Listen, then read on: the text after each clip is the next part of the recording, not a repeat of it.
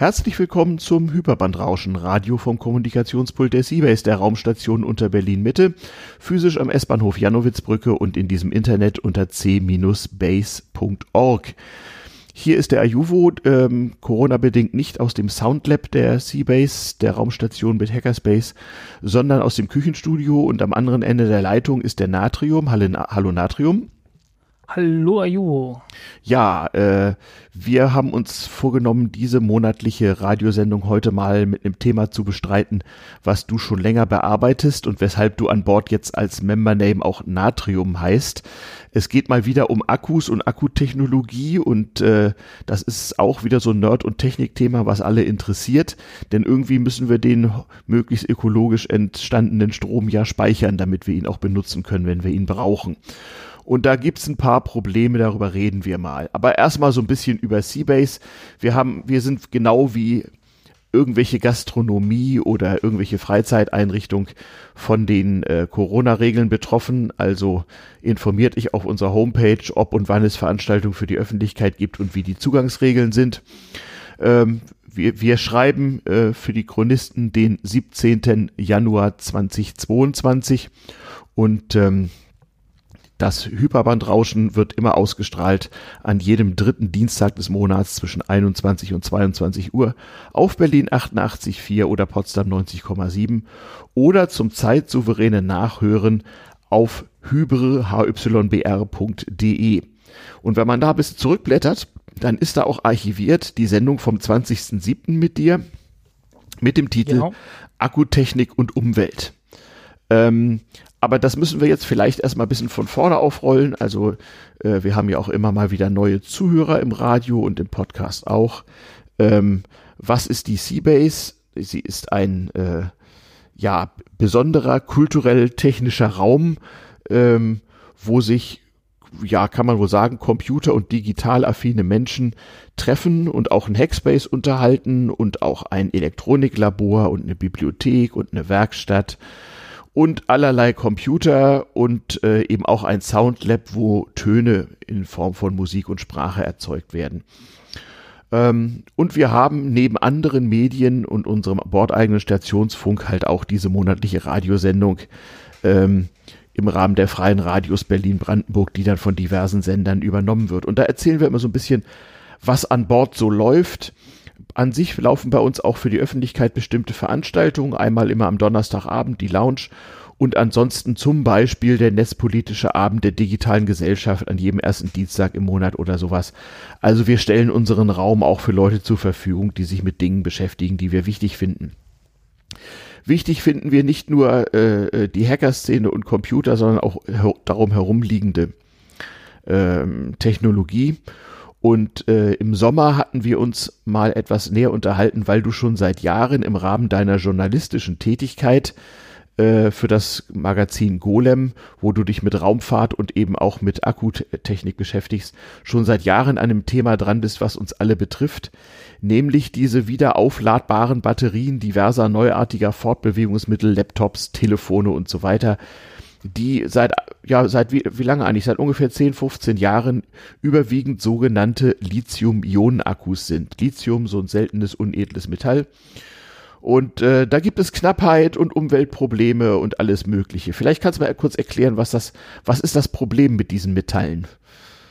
Ja, ähm, also seit ungefähr, na ich sag mal, seit 20 Jahren sehr weit verbreitet, Lithium-Ionen-Akkus und äh, seit 30 Jahren äh, auf dem Markt. Also die allerersten sind von Sony auf den Markt gekommen, 1991, äh, mhm. für irgendwelche Camcorder. Und das hat ein paar Jahre gebraucht, bis das dann so ins Rollen kam.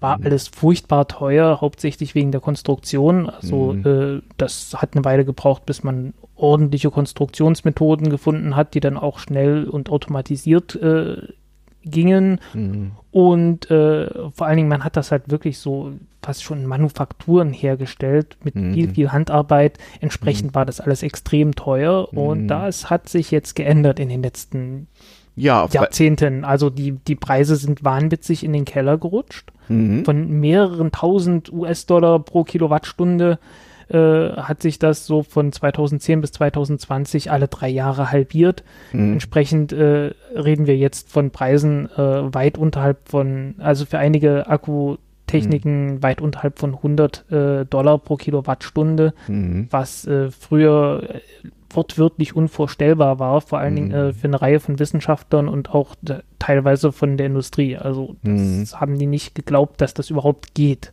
Ja, das führt mich direkt dazu, bevor wir kurz über die Elektrochemie da drin sprechen, denn letzten Endes sind das ja sozusagen im wahrsten Sinne des Wortes chemische Elemente, also sozusagen ein abgeschlossenes Kleinlabor, wo sich chemische Stoffe von einem in den anderen umwandeln, indem man Strom dranlegt oder Strom rauszieht ähm, vereinfacht gesagt. Und ich habe das ja nun im Laufe meines Lebens mitbekommen, wie das immer besser wurde mit den Batterien und den wieder aufladbaren Batterien und was das für für ein Schrott war. Ich erinnere mich an meine Kindheit mit Modellbau und so, wie furchtbar das war. Und ähm, ja, Dollar. Ja, in den 90ern, ja. in den 90ern meiner Kindheit war das auch nicht besser. Da hatten ja. wir auch ziemlich viel Nickel-Cadmium-Akkus. Genau, brauchte man für den Walkman. schnell nach einer, ja, ja, und der Walkman, der hat es kaum geschafft, eine, eine, ganze Kassette abzuspielen. Ja, so. ja, ja, ja, also, genau. Ja, ja. Da gibt's technischen Fortschritt, aber jetzt müssen wir ja auch ganz andere Dinge stemmen, denn jetzt wollen wir nicht nur irgendwie Elektroroller und irgendwie Elektroauto fahren oder so, sondern wir brauchen ja auch einfach Kilowattstunden mal zu Hause gespeichert, wenn wir dann tatsächlich mal aus ökologischen Gründen unseren Strom zu Hause auf dem Balkon mit unserer kleinen 200 Watt Solarzelle oder so selber machen und dann einfach mal die 10, 12 Kilowatt, die man in so einem Haushalt nun mal verbraucht, irgendwo für einen Tag mal speichern wollen, wenn es mal draußen duster ist. Ähm, und da spielen dann diese Dollar pro Kilowattstunde schon eine relativ große Rolle. So ein größeres Elektroauto zieht ja auch so 20 Kilowattstunden pro 100 Kilometer oder sowas. Da ist eben auch eine entsprechende Batterie drin. Naja, und wenn ich also jetzt zu Hause einen 20 Kilowattstunden Akku brauche und der kostet 100 Dollar pro Kilowattstunde, also etwa 80 Euro, dann wären das ja immerhin noch 1600 Euro für so einen dicken Akku, ne? Ja, und das ist äh, wirklich nur, wenn man, wenn man die Akkuzellen, äh, das sind nur die Akkuzellen und die mhm. Akkuzellen mhm. äh, muss man dann auch äh, im mhm. Größenmaßstab von ein paar Millionen äh, Kilowattstunden abnehmen, damit mhm. man auf mhm. solche Preise kommt. Mhm. Im Einzelhandel ist das dann alles nochmal anders und das Ganze muss natürlich auch noch verpackt werden. Dann muss dann ja. ein bisschen Elektronik dran rum, ja. äh, damit man an den Strom auch rankommt, damit man den auch ordentlich speichern kann, weil einfach nur ein paar Drähte mit der Steckdose verbinden, das wird nicht gut ausgehen. Nee. Und äh, ja, also da, da ist schon noch mhm. einiges mehr zu tun. Ja. Also, Aber äh, mhm. es hat sich halt auch sehr viel getan. Und ja. äh, jetzt gerade im letzten Jahr hat sich wahnsinnig viel getan. Mhm. Also man merkt wirklich, äh, mhm. in manchen Ländern ist ein totaler Umbruch passiert. Also in mhm. Norwegen sind jetzt äh, 80, 90 Prozent aller verkauften Autos reine Elektroautos. Da ist wirklich die Wende äh, passiert einfach. Mhm. Ähm, in China hat man jetzt über drei Millionen Elektroautos verkauft. Äh, wahnsinniger Anstieg, mehr als das Dreifache. Also mhm. letztes, äh, das Jahr davor war es noch weniger als eine Million. Mhm. Ähm, und äh, das hat Spuren hinterlassen. Ähm, der größte mhm. Teil der Akkus wird halt in China produziert, wird mhm. auch nach wie vor noch. Und äh, mhm man kommt jetzt langsam aber sicher äh, dahin, dass man auch in Europa und den USA wieder richtig große äh, Akkufabriken baut, äh, mhm. sicherlich angestoßen und auch nach dem Vorbild von äh, Elon Musk und Tesla. Mhm. Ähm, hat, haben dann die diversen Automobilhersteller beschlossen, dann auch mal große Fabriken herzustellen. Mhm. Ähm, das braucht jetzt noch eine Weile, aber es ist äh, jetzt für alle Leute offensichtlich geworden. Mhm. Ähm, dass die Lithiumproduktion nicht hinterherkommen wird. Also mhm. äh, es wird äh, so wenig Lithium produziert, ähm, mhm. dass, diese, dass diese Fabriken nicht versorgt werden können. Mhm. Und äh, das Problem mit der Produktion von Lithium ist einfach, es braucht eine ganze Weile, bis so ein Bergwerk, äh, wenn man ein neues bauen will, mhm. ähm, geplant, prospektiert ist, mhm. ähm, genehmigt ist ähm, der, äh, das eigentliche Erz rausgeholt werden kann. Mhm. Und das muss dann auch noch verarbeitet werden. Mhm ähm, so ein Erz ist halt auch bloß irgendwelcher Dreck und mhm. da muss man dann gucken, ob, und man muss einen relativ kleinen Anteil davon rausholen. Mhm. Und das ist ein aufwendiger Prozess und man muss erstmal gucken, äh, was genau ist da jetzt alles drin, welche Probleme gibt's. Mhm. Also man muss für jedes Bergwerk nochmal äh, komplett fast schon neu anfangen, diesen ganzen Prozess zu planen und neu mhm. einzustellen. Und das mhm. braucht einfach wahnsinnig viel Zeit und wenn man richtig viel Glück hat, dann dauert das fünf Jahre mhm. äh, bis man so ein Ding aus dem Boden gestampft hat. Mhm. Und äh, realistisch ist es mehr, eher so zehn, so fünf ja, bis ja. zehn Jahre halt. Ja, ja. Ähm, und genau, also es gibt da Kostenaspekte, es gibt das Problem, dass man die Produktion nicht einfach mal so hochfahren kann. Es gibt Knappheit daran. Wie sieht's denn eigentlich mit Umweltaspekten und Recycling aus? Also der, der, äh, der, das Ding ist ja, wir müssen, wenn wir das mit der Klima-Energiewende schaffen wollen, äh, wie unser neuer Bundeskanzler sagt, in den nächsten Jahren wesentlich mehr Strom erzeugen, so pro Jahr als bisher ähm, also ein Vielfaches und das muss irgendwie äh, auch gespeichert werden. Und neben zentralen Speicherungen, die man ja immer schon kennt, so Pumpspeicherkraftwerke und sowas alles, ähm, äh, braucht man möglicherweise auch eine dezentrale Speicherung, damit man zum Beispiel um diese Jahreszeit, wenn es mit Wind und Sonne mal nicht so gut aussieht, äh, auch äh, Licht und Wärme zu Hause hat und seinen Computer bet betreiben kann und dieses Internet. Ähm, und es wird ein langfristiges Thema ja, sein. Ja. Ähm, zurzeit geht es bei Akkus hauptsächlich um Autos. Also äh, ja, die, klar, das ist ganze, der Treiber. Mhm. Das ist gerade, das ist wirklich gerade das große Ding. Ähm, äh, Anfang der 2000er Jahre waren es hauptsächlich Laptops. Mhm. Ähm, ja. Also Tesla hat das erste Autos wirklich mit, mit Laptop-Batterien. Äh, ich weiß, betrieben. auch die ersten Toyota-Hybridautos waren, hatten einfach unter der Rückbank eine riesige, eine riesige Kaskade von Laptop-Akkus verbaut. Äh, das waren irgendwelche Nickel-Metall-Hydrid-Akkus, das waren, glaube ich, andere. Aber ja. Ja, aber die sahen halt so aus, die, ne? Ja, ja. Die, mhm. ja. Ja, jedenfalls so kleine Zellen. Ja. Ähm, ja. Das hat sich jetzt komplett geändert. Also äh, jetzt, jetzt wird wirklich autozentriert die, die ganze Akkuproduktion hochgefahren. Mhm. Und äh, alles, was so an Netzspeichern dabei neben, nebenbei mit rausfällt, hm. ähm, das ist halt, äh, ja, das ist so ein, so ein Nebeneffekt halt. Ja. Ähm, so ja. richtig, so richtig geplant ist das, ist das noch nicht. Das wird mhm. später kommen. Ja. Ähm, Zurzeit ist es einfach so, die, die Autoindustrie nimmt praktisch alles ab, was irgendwie an Akkus äh, produziert wird. Ähm, mhm. Also das ist, äh, mhm. ist wirklich wahnsinnig riesig. Äh, die Lithiumpreise, wie gesagt, es kommt niemand mehr so richtig hinterher mit der Produktion. Mhm. Mhm. Ähm, seit wir uns das letzte Mal unterhalten haben, äh, vor einem halben Jahr, mhm. sind die Lithiumpreise dreimal so hoch geworden. Mhm. Äh, man hat alle Rekorde äh, übertroffen. Man ist jetzt mhm. beim fast Doppelten der letzten des Allzeitrekordes. Äh, mhm. vor etwas mehr als einem Jahr waren die Preise noch auf einem Neuntel des heutigen.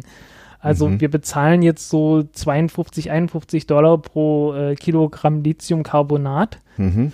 Ähm, das entspricht pro Kilowattstunde nahe so 36, 37 US-Dollar oder sagen wir mal 30 mhm. Euro reichlich. Mhm. mhm.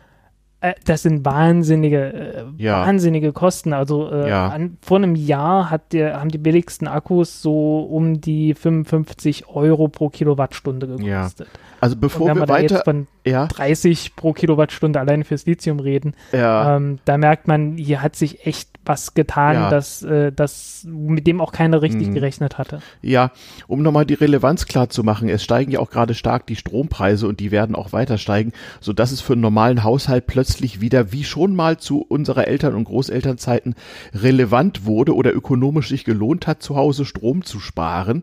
Ja. Und äh, wie gesagt, nicht nur der Häuslebauer mit der Solarzelle auf dem Dach, das soll ja auch Pflicht werden ab in wenigen Jahren, ähm, sondern auch durchaus der Mietwohnungsbewohner, so mit Balkon, kann, wenn er zumindest nach Süden raus wohnt, mit einer, mit einer kleinen faltbaren Solarzelle äh, und einem entsprechenden Akku so viel Strom erzeugen, dass er seine Stromrechnung ohne weiteres halbieren kann. Äh, das geht auch technisch. Es gibt ja schon ein paar Nerds, die das machen. Das wird sich ja auch kommerziell geben. Problem ist lediglich, wenn irgendwie zig Millionen Deutsche sich sowas anschaffen wollen, mal nicht gerechnet die irgendwie äh, acht Milliarden anderen Weltbewohner, äh, ja, dann äh, wird es fürchterlich knapp. Bevor wir weiter über Geld und Produktion reden, wie ist eigentlich der Umweltaspekt? Also es werden seit 30 Jahren Nickel äh, nee Quatsch, ähm, äh, Lithium-Ionen-Akkus gebaut. Werden die nennenswert recycelt oder ist das eine riesige Umweltsauerei und die werden irgendwo deponiert? Weißt du da was? Also, wenn es um kleine Elektrogeräte geht, äh, da ist alles offen. Also, ich habe jetzt gesehen, es gibt so Wegwerf-Elektrozigaretten, wo dann tatsächlich Lithium-Ionen-Akkus drin sind, die man ja. dann rauspröbeln kann. Ja. Ähm, aber äh, das eigentliche Problem ist, die Dinger sind viel zu langlebig, ähm, um sie zu recyceln. Das heißt, äh, die, die, also die, die sind okay. einfach noch nicht, die, die, sind einfach noch nicht Schrott. also, ja, oder sie stecken in den ganzen alten Laptops, die man aus Datengründen irgendwie aufbewahrt und äh, ja, aber das sind ja nicht, also das ist nicht die Masse. Also nee, okay, die, große viel, Masse, ne? mhm. die große Masse, die hergestellt wurde, sind, steckt jetzt tatsächlich in Elektroautos. Ja. Und äh, die fahren halt einfach noch rum. Also ja, ich okay, weiß. Klar, ein paar haben, ein paar Ja. haben so Unfälle gehabt. Na Ja, gut, okay, ja, da, da fällt dann bedauerlich. auch mal Schrott an, aber Ja, ja. ähm, Ja, das ist etwas, was viele vielleicht nicht ganz begreifen. Als das losging mit dem Elektroauto, hieß um Gottes Willen diese Batterien eine riesen Umweltsauerei. Und was mache ich, wenn die Batterie breit ist und nicht mehr geht? Mittlerweile das war am Anfang auch okay. Das ja, aber mittlerweile stellt sich doch raus, ja, weil mittlerweile ist doch das Letzte, was ähm, an, an dem Elektroauto kaputt geht, ist die Batterie, wenn ich das richtig sehe. Genau, ja. Ja. Also man kann wirklich davon ausgehen, so eine Batterie, äh, also in den Teslas halten sie deutlich mehr als eine Million Kilometer. Äh, Ja. In Deutschland fährt, fährt auch jemand rum, der schon ander, irgendwie 1,2 Millionen Kilometer runter hat mit seinem Oh Gott, Tesla. oh Gott, Äh, der wohnt da ja Es gibt quasi. halt Menschen. Ja, Ja, ja, ja. Es, es gibt halt Menschen. Mhm. Ähm, und äh, ja, also die, die Langlebigkeit ist wirklich ziemlich faszinierend und Mhm. äh, das ist das große Problem für die Recyclingunternehmen. Die kommen Mhm. erstmal zurzeit nicht an diese ganzen Zellen ran, die sie recyceln wollen. Mhm. Ähm, es geht mehr so in die Richtung, äh, wenn eine neue Fabrik aufgebaut wird, Mhm. dann äh, ist die Ausbeute von, also da hat man eine Menge Ausschuss einfach und Mhm. äh, der Ausschuss, der muss recycelt werden. ja, Und das ist ein relativ großes Geschäft. Ähm, Mhm. da, da findet auch Recycling statt, äh, Mhm. weil es halt einfach sich lohnt, weil das auch Mhm. zentral ist, weil das Mhm. äh, auch in einer vernünftigen Form anfällt. Und äh, alles andere, das wird auf jeden Fall kommen, sobald die Batterien erstmal da sind. Aber Mhm. äh, ja, da, da hängt es halt gerade. Okay, also Recycling ist äh, in dem Fall noch gar kein so großes Thema, weil noch nicht so viele verbrauchte äh, äh, Akkumulatoren anfallen. Wir, wir benutzen hier mal Batterie und Akku synonym. Es ist ja eine Radiosendung für die auch. Allgemeinheit. Ja, genau. Also, okay. Ähm, und jetzt kommen wir eigentlich langsam zum springenden Punkt und da gibt's halt im Vergleich zum Sommer äh, jetzt ein Update. Also das Lithium ist noch teurer geworden.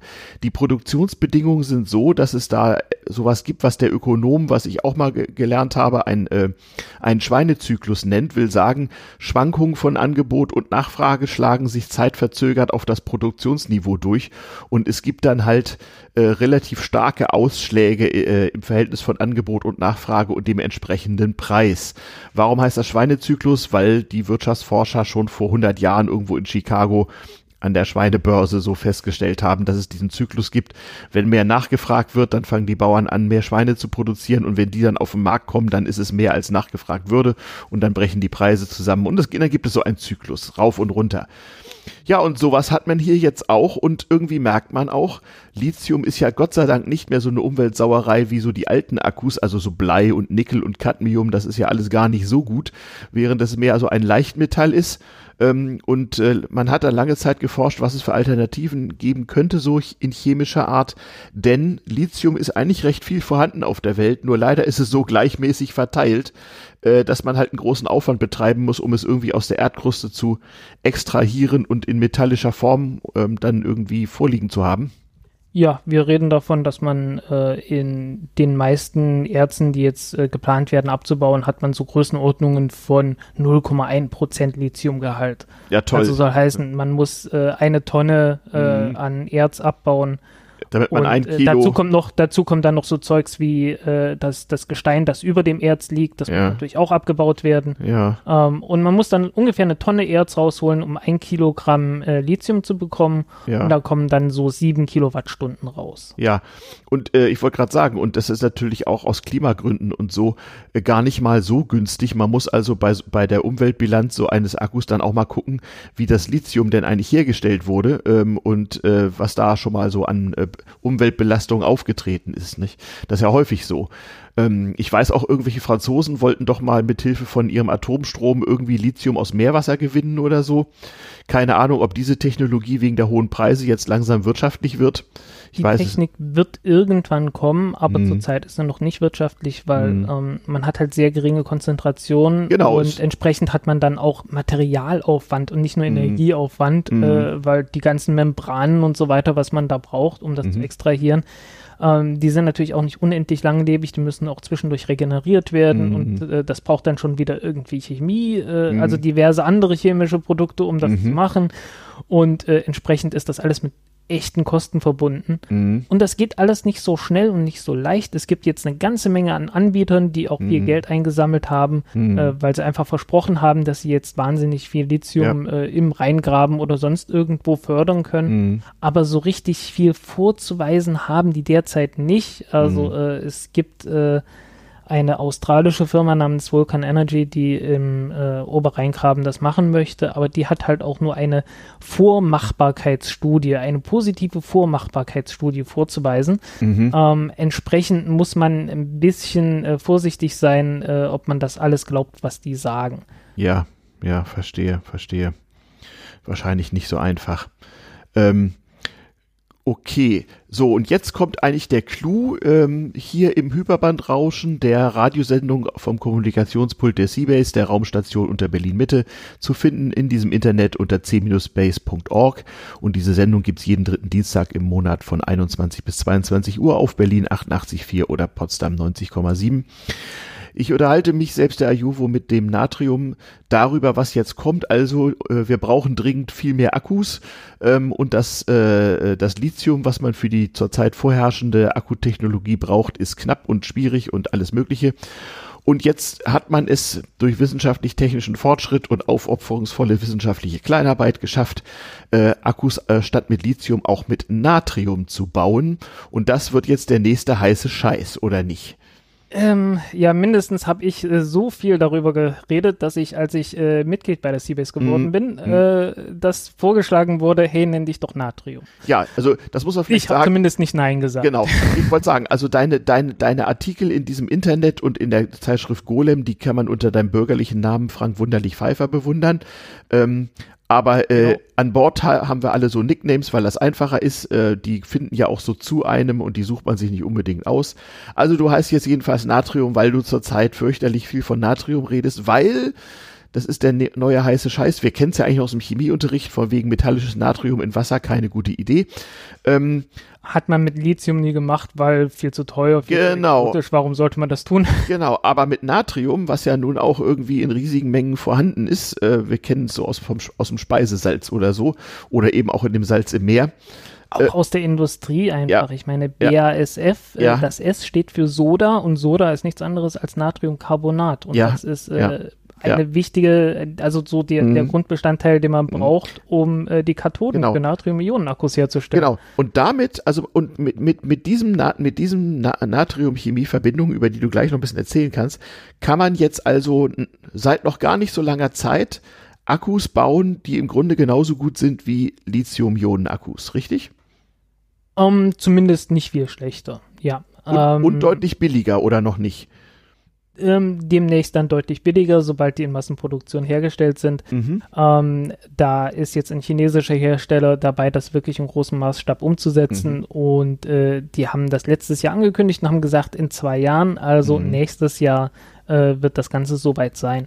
Mhm. Ähm, das ist keine furchtbar neue Entwicklung. Mhm. Also vor äh, vor ungefähr zehn Jahren wurde, vor elf Jahren wurde diese Technik zum ersten Mal vorgestellt. Mhm. Ähm, dann hat sich ganz schnell eine Firma gegründet äh, und hat ein bisschen Fördergelder eingesammelt. Das waren so äh, keine drei Millionen, ich glaube 2,9 Millionen US-Dollar haben die, mhm. haben die eingesammelt und mhm. haben damit äh, nachdem das vorgestellt wurde, dass man mit preußisch Blau als Kathode und mhm. Kohlenstoff als Anode mhm. einen Akku bauen könnte, mhm. haben die das einfach mal zu Ende entwickelt mhm. und äh, wie gesagt, haben da ein paar Millionen äh, verbraten und haben innerhalb von drei Jahren einen Akku hergestellt, der naja, so das Niveau hatte, was man von Nickelmetallhydrid oder sowas kannte. Mhm. Das ist so das die Vorgängertechnologie, ne? Hm. Genau. Ähm, mhm. Das war aber okay erstmal. Mhm. Äh, nur für den amerikanischen Markt überhaupt nicht interessant. Mhm. Ähm, das hatte auch eine Vorgeschichte. Äh, Gerade 2012 äh, ist eine Firma namens A123 ähm, pleite gegangen in den USA, wurde dann von Chinesen aufgekauft und die mhm. wollten Lithium-Eisenphosphat-Akkus verkaufen. Ähm, mhm. Bei denen ist ein ähnliches Problem gab. Die hatten einfach weniger Energiedichte als die herkömmlichen äh, Kobalt- und Nickel-basierten Akkus. Mhm. Also NMC-Akkus, äh, Nickel, Mangan, Kobalt. Und äh, ja, da hat man halt in den USA gesagt und auch in Europa gesagt, ja, LFPs interessiert uns nicht. Also Lithium-Eisenphosphat hat wen speichert weniger Energie, folglich mhm. ist das vollkommen uninteressant. Mhm. Ähm, das hat man in China sehr anders gesehen und äh, letztes Jahr äh, zum, zum Erstaunen äh, des Rests der Welt mhm. Äh, ist mehr als die Hälfte der Produktion aller Akkus in China äh, LFP gewesen, also Lithium-Eisenphosphat gewesen, obwohl mhm. es eine niedrigere Energiedichte hat. Mhm. Aber es hat halt einen anderen Vorteil, nämlich äh, es hält hohe Temperaturen ganz gut aus, äh, mhm. im Gegensatz zu, zu den Nickelbasierten. Mhm. mhm. mhm. Und damit kann man äh, Akkupacks bauen, die einfach viel kompakter sind, mhm. äh, als man erstmal vermuten würde. Äh, man braucht einfach nicht so viel Kühlung, nicht so viel Isolation dazwischen man kann richtig Gewicht einsparen und richtig Volumen einsparen. Und mhm. am Ende hat sich jetzt rausgestellt, naja, man kommt so 50-50 ungefähr genau auf das Gleiche wieder. Mhm. Also äh, das, was man an Energiedichte praktisch abgibt, äh, kann man durch die Konstruktion wieder rausholen. Mhm. Und äh, der Unterschied ist äh, jetzt, naja, noch 10 Prozent und äh, mit, den, mit den neuesten Entwicklungen wird es mhm. ziemlich gleich werden nächstes Jahr oder ja. dieses Jahr sogar. Ja, das heißt, und, also, ja. Das gleiche kann man jetzt auch mit Natrium mhm. nachvollziehen. Äh, wie gesagt, da hat sich auch niemand für interessiert, mhm. als die 2012 angefangen haben und 2015 mhm. gesagt haben, hey, hier, guckt und guckt mhm. an unsere Akkus, äh, sie funktionieren, sie funktionieren sehr gut, überstehen mhm. tausende Ladezyklen, haben eine mhm. Energiedichte von 130 Wattstunden pro Kilogramm, nicht überragend, aber ganz okay und sollten deutlich billiger sein als Lithium-Eisenphosphat. Und natürlich hat es kein Schwein interessiert. Ähm, und äh, CATL, die heute der größte Akkuhersteller der Welt sind, mhm. die haben 2017, 18 angefangen, sich das Ganze mal näher anzusehen, weil, wie gesagt, Schweinezyklus, mhm. damals äh, gab es schon mal so eine Lithiumknappheit auf dem Markt, äh, mhm. weil einfach die neuesten, äh, die neuesten mhm. Bergwerke waren noch nicht da und die mhm. Nachfrage war aber schon da. Mhm. Äh, entsprechend hat man richtig hohe Lithiumpreise gehabt.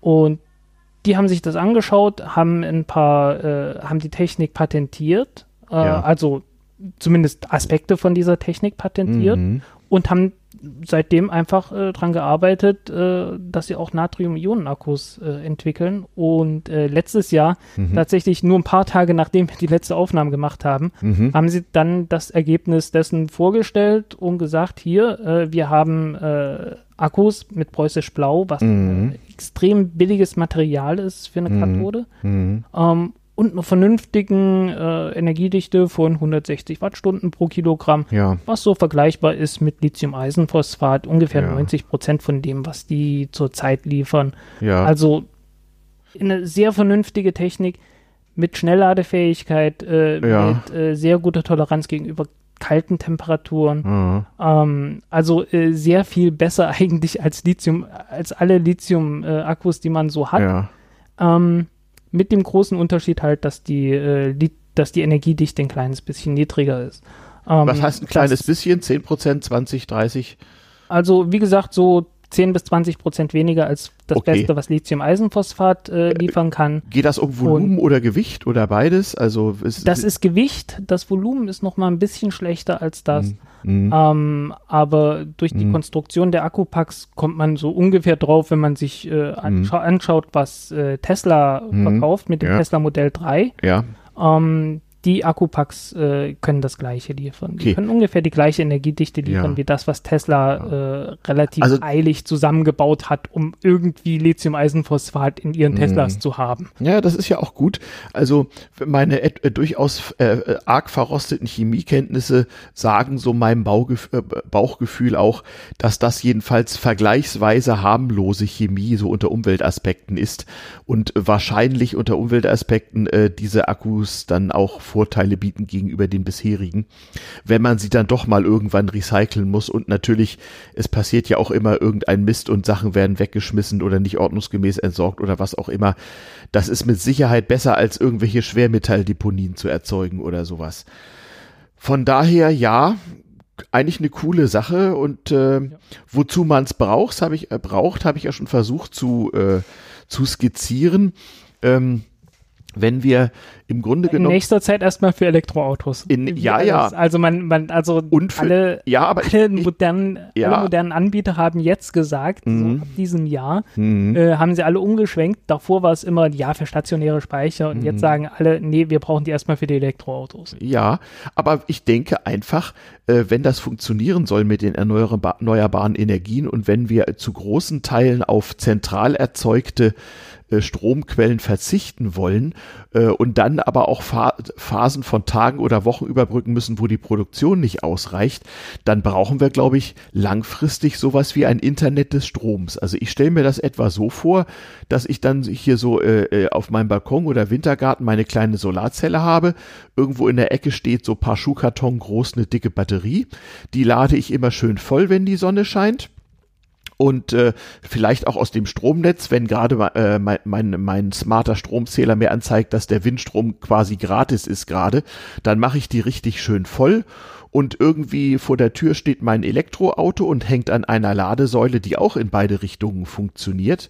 Und wenn jetzt so um diese Jahreszeit mal Stromknappheit herrscht und alle Strom sparen, weil der, weil der Strompreis auch besonders hoch ist dann im Winter, dann kann man aus seiner eigenen Batterie und auch aus dem eigenen äh, Elektroauto einfach mal Strom ziehen, wenn es ansonsten rasend teuer wäre, seinen Wasserkocher zu benutzen oder so. Also so ungefähr stelle ich mir langfristig so das Internet des Stroms vor, so dass man dann diese ganzen Versorgungsprobleme und Versorgungssicherheitsprobleme löst, wenn man wirklich mal ganz auf fossile Energieträger verzichten will. Sonst wird das, glaube ich, schwierig. Oder siehst du das anders? So so ähnlich, äh, sowas ähnliches wird sicherlich irgendwann äh, zu kaufen geben, aber Mhm. ich glaube, äh, alleine schon die Elektroautotankstellen, Hm. die werden solche Akkus haben und die werden praktisch, also es macht einfach keinen Sinn, ähm, so einen äh, Netzspeicher einfach in die freie Natur zu stellen, Mhm. wenn man genau weiß, okay, hier an dieser Stelle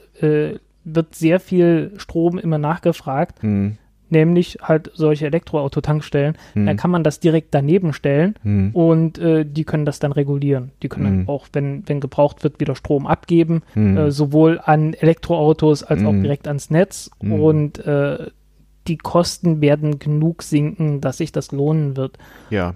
Ähm, man die, sieht es ja- die Chinesen sagen, ja. die Chinesen sagen, die Kosten werden so sinken auf eine Größenordnung zwischen 30 und 45 US-Dollar pro Kilowattstunde. Ähm, ganz genau kann man das in dem Mhm. Weiß Moment das nicht sagen, Mhm. weil ähm, die, die äh, Fabrik muss erstmal gebaut werden Ja, ja, und ja. dann ist natürlich auch, so- es gibt auch, auch so Fragen wie, äh, da hieß es ja, okay, im Gigawattstunden-Maßstab. Mhm. Aber Gigawattstunden-Maßstab ist halt äh, eine Gigawattstunde und das ist auch 100 Gigawattstunden pro Jahr. Mhm. Und da stehen halt so zwei Größenordnungen dazwischen in der Größe von der Fabrik und je Mhm. größer die Fabrik, Mhm. ähm, desto günstiger wird die Herstellung. Mhm. Und äh, ja, es wird sich da sehr viel tun, gerade was die Kosten von diesen Akkus angeht. Mhm. Ähm, und das ist etwas, das, das zurzeit nicht wahrgenommen und nicht für wahr gehalten wird, ähm, obwohl man Mhm. sich wirklich, äh, ja, also wie gesagt, äh, die Forschung ist jetzt schon seit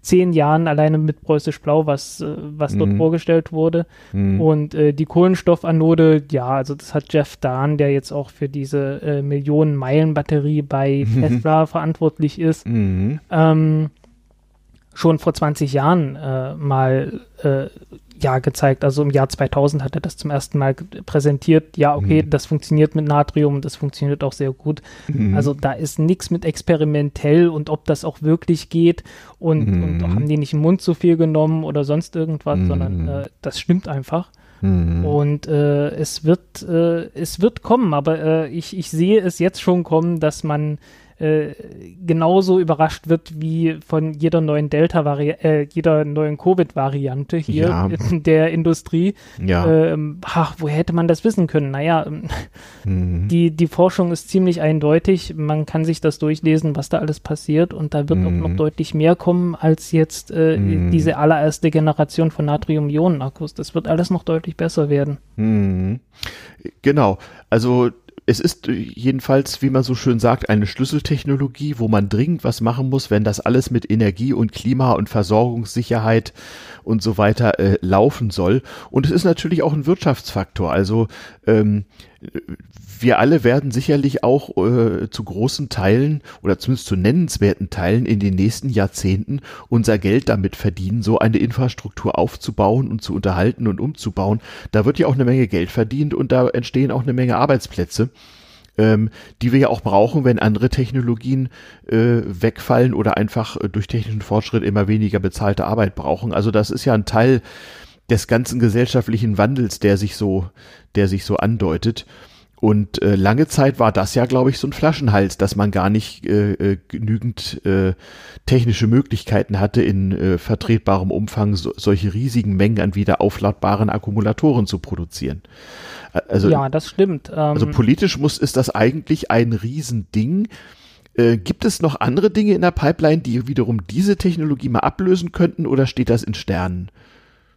Ähm, das steht mehr oder weniger in Sternen. Für den, für den Moment äh, mhm. ist das wirklich äh, das Einzige, das äh, mhm. jetzt sofort machbar und umsetzbar ist. Mhm. Und äh, wenn man sich einfach die äh, anschaut, was in der, in der Batterie drin ist ähm, mhm. und äh, CRTL hat mit gutem Grund gesagt, okay, wir nehmen erstmal preußisch blau, weil mm, das ist das also kennt nicht, man als Farbstoff kann, nicht, aber ist ja, eine chemische äh, Verbindung, die man für alles Mögliche braucht. Hm. Genau, das ist einfach, äh, das ist einfach ein Stoff. Äh, ich bin mir relativ sicher, das wird man auch noch in 100 Jahren herstellen. Ja, ja, ja. Weil das Gibt's in immer schon. Hm weil das, äh, nee, ich meine auch diese, diese Akkutechnologie. Ähm, ganz einfach, weil das eine sehr gute Kombination ist aus sehr einfachen Materialien. Mm. Man hat praktisch Eisen, Kohlenstoff, ja. Stickstoff und Natrium. Äh, das sind ja. äh, wahnsinnig äh, da normale, ich, da will ich mal überall auf, verfügbare ja, Stoffe. Eben. Und da will und ich mal man auf braucht, man, man braucht nur Aluminium und kein Kupfer. Genau. Ähm, man braucht nur Kohlenstoff für die, äh, ja. für die Anode ja. und der Rest sind so Kohlenwasserstoffe. Also ich, ich wollte gerade sagen, es ist auch ein ganz wichtiges politisches Ding. Bisher waren äh, in der Weltenergiepolitik ging es immer um strategische Rohstoffe, die an bestimmten Stellen konzentriert waren und um die es immer Konflikte gab, ökonomische, militärische, gesellschaftliche und so weiter. Ähm, wenn wir eine Akkutechnologie haben mit Rohstoffen, die im Grunde weltweit gleichmäßig verfügbar sind, dann hat das tatsächlich auch einen Aspekt für den Weltfrieden. Das wäre sozusagen das erste Mal, dass jeder Energie dort äh, herstellen und speichern kann, wo sie gebraucht wird. Ohne halt äh, zum Beispiel überlegen zu müssen, wo ist jetzt, wo ist denn jetzt gerade Lithium li lieferbar? Ist jetzt gerade irgendwo in China oder irgendwo in Afrika irgendwie ein neues Bergwerk erschlossen? Das macht ja auch gleich wieder Konflikte und Ärger. Ne? Das ist so. Und äh, die Europäische Union hat ja auch äh, ein, also äh, Lithium und Nickel, Kobalt, Graphit mhm. und Kupfer. Äh, Kupfer weiß ich nicht, aber hat es auf jeden Fall zu äh, strategischen Rohstoffen erklärt, ja, äh, ja. wo dann entsprechend auch äh, notfalls natürlich mit, mit militärischen Mitteln äh, mhm äh, zumindest äh, angedroht wird oder so im Hintergrund angedeutet wird, ähm, dass ja, man oder nicht nur äh, Angebot. haben möchte. Siehe der Mali-Konflikt, da geht es auch um Rohstoffe, ne? Klar. Ja, ja. Ähm, mhm. Also wie gesagt, so, so ein bisschen im Hintergrund äh, schwebt das dann immer mit. Mhm. Und das Problem ist einfach nur, in Europa wird das größtenteils ignoriert. Also es gibt in Europa, äh, also die ganze Entwicklung wird halt ignoriert. Mhm. In Europa gibt es mehrere Firmen, die Natrium-Ionen-Akkus entwickelt haben. Mhm. Ähm, äh, Großbritannien gehörte ja lange genug mhm. zur EU und ja. ähm, da gab es die Firma Faradion, mhm. äh, die wirklich äh, ja soweit war, dass sie soweit ist, dass sie jetzt äh, ja einen marktfähigen Akku entwickelt hat, also mindestens mhm. von der Chemie her, die genaue Konstruktion, das ist jetzt die nächste Sache. Mhm. Und die wird auch passieren, weil äh, am Ende des Jahres, am letzten Tag des Jahres, am 31. Dezember, äh, wurden die übernommen vom größten äh, Konzern Indiens mhm. Reliant Industries. Und mhm. äh, das war das erste Mal, dass die jetzt endlich mal Geld haben, um Mhm. wirklich das Ding zu industrialisieren, anstatt nur von irgendeinem so kleinen, popligen, mittelgroßen Akkuunternehmen in den USA abhängig zu sein äh, die sich nicht wirklich für Natrium interessiert haben. In Hm. Schweden gibt es die Firma Altris, die Mhm. äh, auch mit Preußisch Blau äh, gearbeitet hat, auch, Mhm. auch mit Natrium und die haben jetzt eine Zweigstelle in China aufgebaut um mhm. das dort zu verkaufen, weil nachdem CATL äh, das mhm. verkauft, äh, ist natürlich das Interesse entsprechend groß mhm. und da werden die sicherlich auch Kunden in China finden. Und mhm. in Frankreich gibt es Tiamat und Tiamat haben das auch entwickelt äh, auf, mhm. auf, der Grundlage von Vanadium. Mhm. Ähm, das sind aber mehr so Hochleistungsakkus. Also mhm. äh, mhm. das ist ein bisschen eine andere, eine mhm. andere Stoßrichtung sozusagen. Aber mhm. äh, da gab es sehr wenig Investitionen, einfach obwohl die Technik da war. Mhm. Und äh, man hatte nicht im, im Hinterkopf gehabt, hey, das ist eigentlich eine, eine strategisch wichtige Entwicklung, die wir jetzt dringend mal fördern sollten. Mhm. Und nicht immer bloß mit hier mal ein Millionchen und da mal ein Millionchen, mhm. ähm, sondern auch mal mit etwas größeren Beträgen, ähm, weil wir brauchen wirklich ernsthafte äh, Akku Kapazitäten mhm. und die brauchen wir dann wirklich im Gigawattstunden-Maßstab und yep. zwar äh, eher so 100, äh, wenn nicht sogar 1000 oder so. Mhm. Und äh, das kann man mit Natrium sehr viel besser machen als mit Lithium. Ähm, mhm. Die gesamte Lithiumproduktion der Welt war zuletzt, ich glaube, 400.000 Tonnen Lithiumcarbonat-Äquivalent mhm. oder sowas in der Größenordnung. Mhm. Ähm, das reicht nicht mal für 1000 Gigawattstunden, also es reicht ja. so für ein bisschen mehr als 500. Genau. Ähm, und Natrium, das wird sowieso hergestellt, also Natriumcarbonat in der Größenordnung von 50 Millionen Tonnen weltweit hm. und äh, Natriumhydroxid, was noch ein bisschen besser ist, hat einen höheren Natriumgehalt, hm. äh, 70 Millionen Tonnen oder sowas. Hm. Also wenn man da irgendwo ein paar tausend Gigawattstunden Natrium-Ionen-Akkus baut, das fällt noch nicht mal auf. Genau, da muss man noch nicht mal groß die Produktionskapazitäten anpassen. Ja, es ist bemerkenswert. Also äh, äh, tatsächlich äh, für den Weltfrieden, für die Umwelt, für Wirtschaft und Arbeitsplätze äh, und, und für das Klima äh, ist das in der Tat eine äußerst wichtige technologische fortschrittliche Entwicklung hier, die man dringend mal im Auge behalten sollte, weil es einen halt auch konkret selbst betrifft. Also es betrifft die eigene Mobilität, die eigene Stromversorgung im Haushalt. Ja gut, und Weltfrieden und Klima betreffen uns ja auch alle, ne? Also so das große Ganze. Ja. Also, ja, was es natürlich mh. nicht ist, es ist nicht der Ersatz von Lithium. Also äh, Lithium-Ionen-Akkus wird es natürlich weiterhin geben. Warum? Was? Wofür ähm, braucht man die speziell?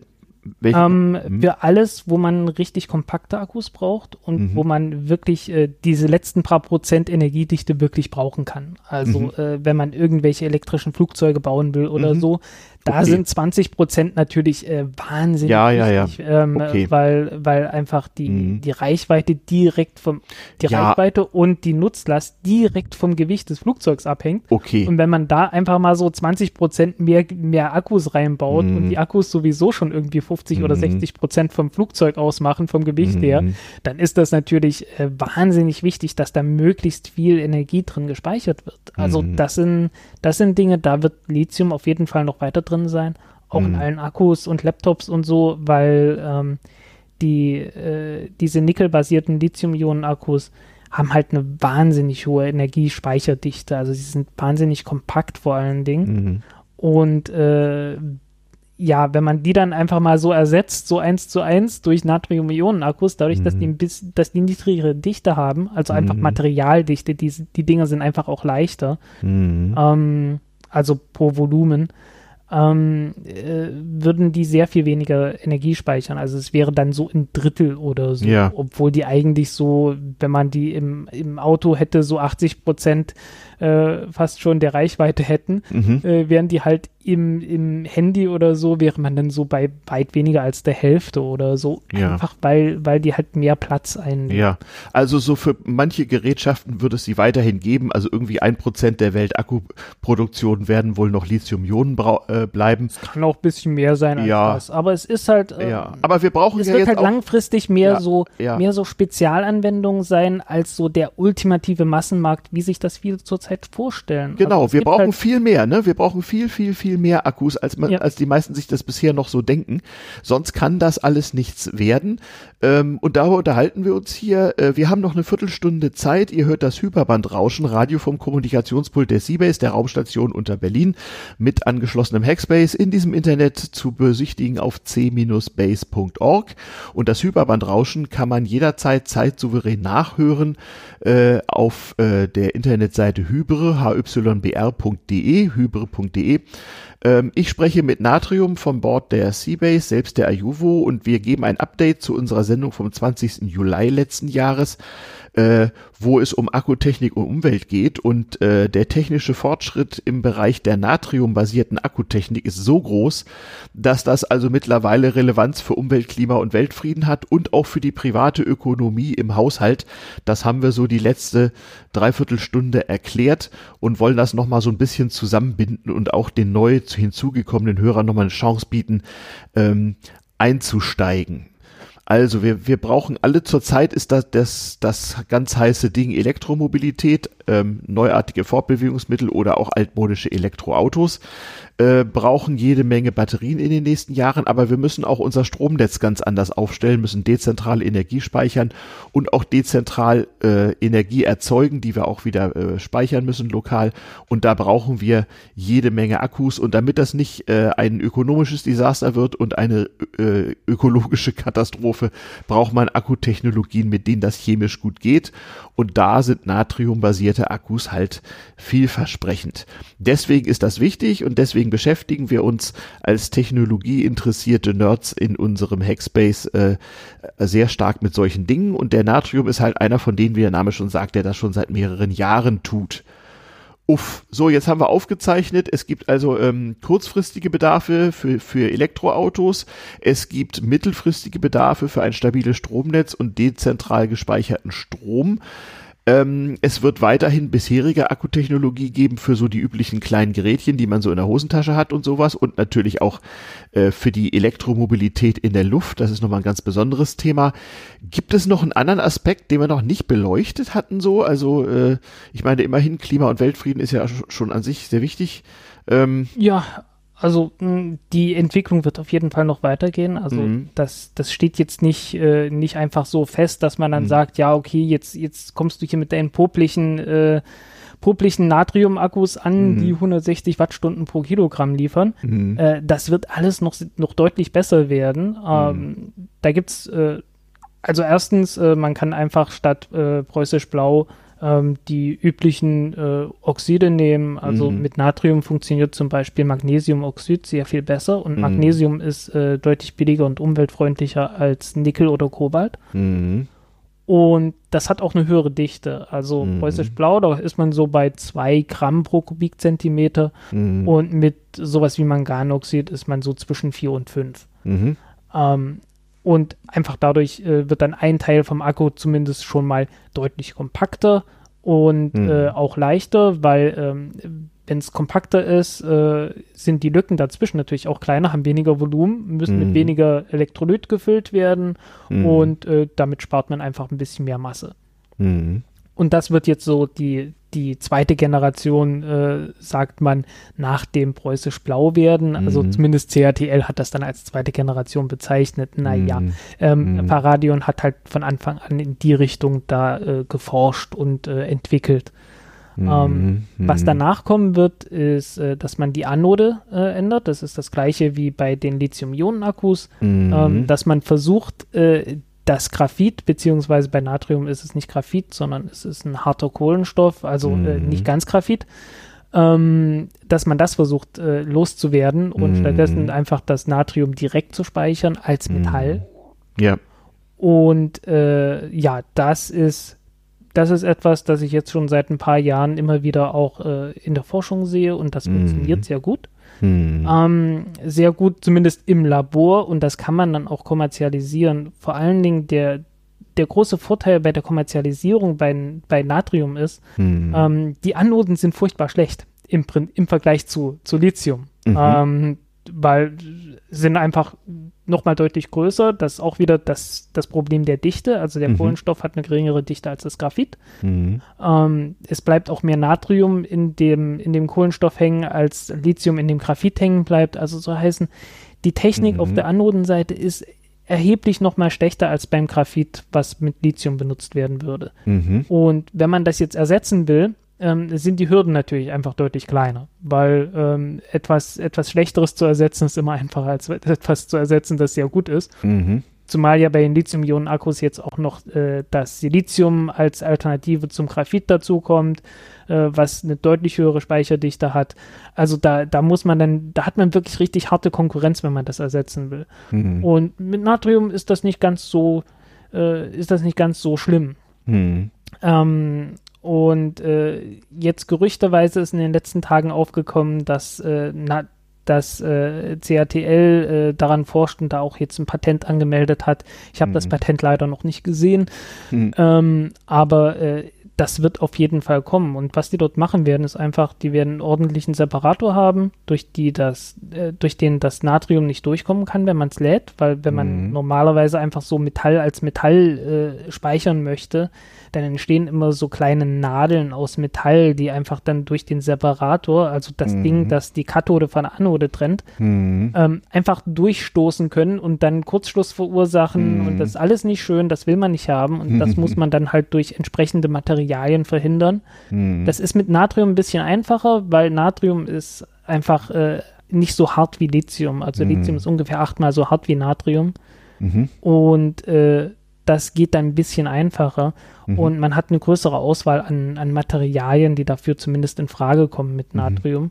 Mhm. Und wie gesagt, die, die Ansprüche sind nicht ganz so hoch. Äh, wenn da irgendwie ein bisschen mehr Natrium äh, hängen bleibt bei dem mhm. ganzen Prozess, mhm. ist es nicht ganz so schlimm. Man ist trotzdem noch besser, als wenn man eine Kohlenstoffanode hätte. Ja. Und äh, normalerweise muss man halt das Natrium ausgleichen, dadurch, dass man ein bisschen mehr Kathodenmaterial hat. Und das geht mit Lithium, ist das immer ein Problem, weil das Kathodenmaterial ist wahnsinnig teuer.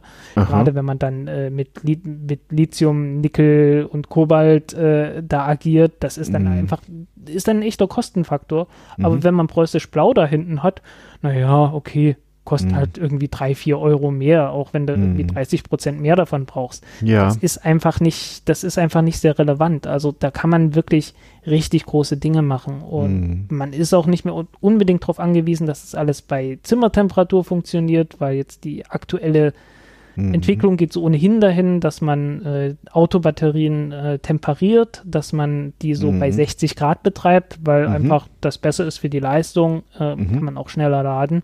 Und gleich noch die Innenraum heizen. Schon hat, hm, hm. Wenn man das sowieso schon hat, dann kann man hm. sagen, na hey, wir, wir können auch Akkus bauen, die von Anfang an 60 Grad brauchen hm. und bauen halt noch eine kleine andere Batterie rein, um sicherzustellen, dass immer genügend Strom zum Heizen da ist. ja, verstehe. Also auch diese Probleme werden so langsam gelöst. Ja, Mensch, unsere Sendezeit äh, wird weniger. Wir haben, ja. noch so, wir haben noch so sechs, sieben Minuten. Ihr hört das Hyperbandrauschen. Das ist die monatliche Sendung der Seabase, der Raumstation unter Berlin Mitte mit angeschlossenem Hackspace zu besichtigen, unter anderem in diesem Internet auf c-base.org und diese Sendung gibt es jeden dritten Dienstag im Monat von 21 bis 22 Uhr bei den freien Radios in diversen Übernahmen und vor allem mal äh, in diesem Äther auf 88,4 oder 90,7 in Berlin und Potsdam. Und zum zeitsouveränen Nachhören auf hybere.de, hybr.de. Da wird das Ganze einmal verpodcastet.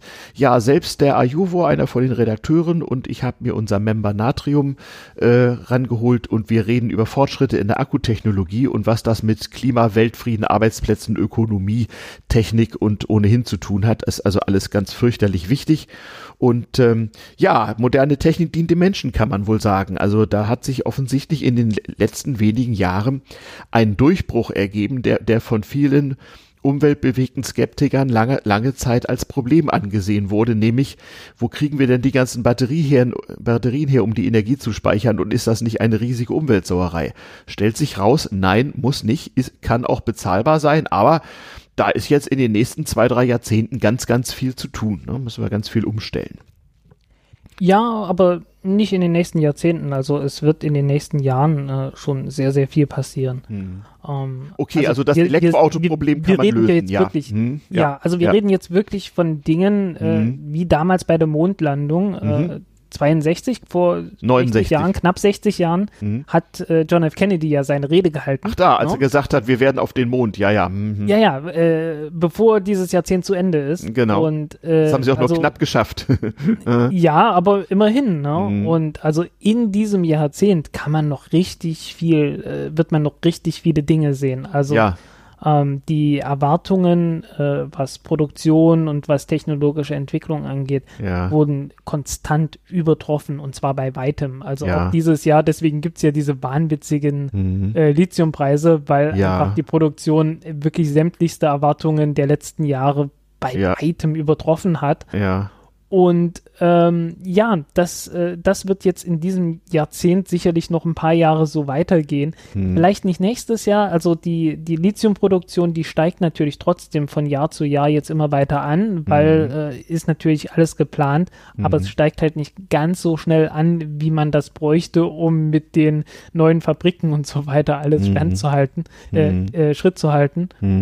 Hm. Ähm, entsprechend äh, wird sich da technologisch nochmal was ändern müssen, dass man halt nicht alles nur mit Lithium macht. Hm. Äh, das geht einfach nicht anders. Aber das Mhm. wird in diesem Jahrzehnt äh, wirklich passieren. Ähm, Mhm. Und äh, bevor dieses Jahrzehnt zu Ende ist, wird äh, der Natrium-Ionen-Akkus wirklich, äh, wirklich den Weltmarkt Mhm. Dominieren, in dem Sinn, dass es auf jeden Fall mehr als die Hälfte sein wird. Mhm. Ähm, weil einfach äh, die, die Knappheit an Lithium ist viel zu groß, Mhm. ähm, als dass man da äh, die, die Nachfrage befriedigen könnte. Hm. Würdest du so weit gehen zu sagen, dass hiermit der Beweis angetreten ist, dass die Energiespeicherprobleme der erneuerbaren Energien technologisch als gelöst gelten können und dass es tatsächlich möglich ist, mit äh, so Solarstrom und, und Windstrom äh, ein Industrieland zu betreiben? Ähm, äh, hängt von der Geografie ab. Okay. Ähm, in Deutschland ist es halt im Winter schon mal, es ist ein Problem. Mhm. Ähm, man muss dann schon, man muss schon gucken, dass man dann wirklich ein, ein gut ausgebautes Verbundnetz auch Mhm. wirklich hat Hm. ähm, in Europa, dass man dann auch im Süden genügend äh, Solarkapazitäten im Winter noch mit hat Hm. und äh, genügend, äh, genügend Windkapazitäten hat und selbst dann Mhm. wird es an manchen Stellen noch ziemlich eng werden. Also so ganz, äh, so ganz der Beweis ist es nicht, weil man braucht Mhm. halt äh, dann auch Speicherkapazitäten in Größenordnungen von vielen Terawattstunden. Hm. Und das sind dann viele, viele Milliarden äh, Dollar trotz allem. Also Mhm. äh, wenn wir jetzt, selbst wenn wir jetzt von 30 äh, Euro Hm. pro Kilowattstunde ausgehen, das heißt halt Mhm. immer noch 30 Milliarden pro Terawattstunde und so eine Mhm. Terawattstunde, ähm, das reicht gerade mal so äh, an einem perfekten Sonntag aus, um, um irgendwie so an einem, an einem Weihnachtssonntag oder so aus, um äh, Deutschland mit Strom zu beliefern einen Tag lang. Okay. Also Wie, wie, wie habe ich mir das physisch vorzustellen? Also wäre es dann möglich, dass man irgendwie so am Rand der Autobahn dann so, so riesige, so Lagerhallenartige Gebäude sieht und die sind im so Prinzip riesig wird das nicht. eine einzige riesige Batterie. Ähm, ich meine, okay, Kurzschluss sollte es da wahrscheinlich besser nicht geben, ö. aber ähm, grundsätzlich. Nö, so riesig wird das einfach nicht. Also, Ach so, äh, also die Terawattstunde passt in eine Lagerhalle? Nee. Ähm, eine Lagerhalle jetzt, na, es hängt von der Größe der Lagerhalle Mhm. ab. Also, ähm, äh, ich hab's jetzt gerade nicht. Ich habe jetzt Okay. kein, kein, kein Aber es ist richtig also, gutes Beispiel vor es den, ist also physisch vor machbar Augen, und es gibt also auf jeden Fall Ja, ja. große Anlagen, wo man so Dinge speichern kann. Und ich meine, ja gut, 30 Milliarden, das bedeutet so privatökonomisch äh, äh, ziemlich, ziemlich genau 300 Euro äh, pro, pro Bundes, pro steuerzahlenden Bundesbürger in Unternehmen eingerechnet und so. Ich meine, für die Bundeswehr geben wir mehr aus pro Jahr. Also man könnte jedes Jahr so eine Leistung installieren, hätte man dann Fabriken, die das auch herstellen können. ja, daran, daran mangelt's halt. Daran wird also, gearbeitet. Ja, also die Energiedichte ist auf jeden Fall sehr viel höher als zum Beispiel bei Pumpspeicherkraftwerken. ja, ja, ja, ja, das äh, ist oder klar. irgend sowas und äh, also ähm, so eine Gigawattstunde, äh, Mhm. die wiegt dann halt äh, irgendwas um die ein paar tausend Tonnen, so sechs, siebentausend, also es sind dann ein paar Millionen Tonnen, die man dann für eine Terawattstunde aufbringen muss. Ähm, aber ein paar Millionen Tonnen sind halt nicht so wahnsinnig viel am Ja. Ende. Also wir kriegen's hin. So, das ist das Ende unserer Sendung. Das war das Hyperbandrauschen vom Januar 2022.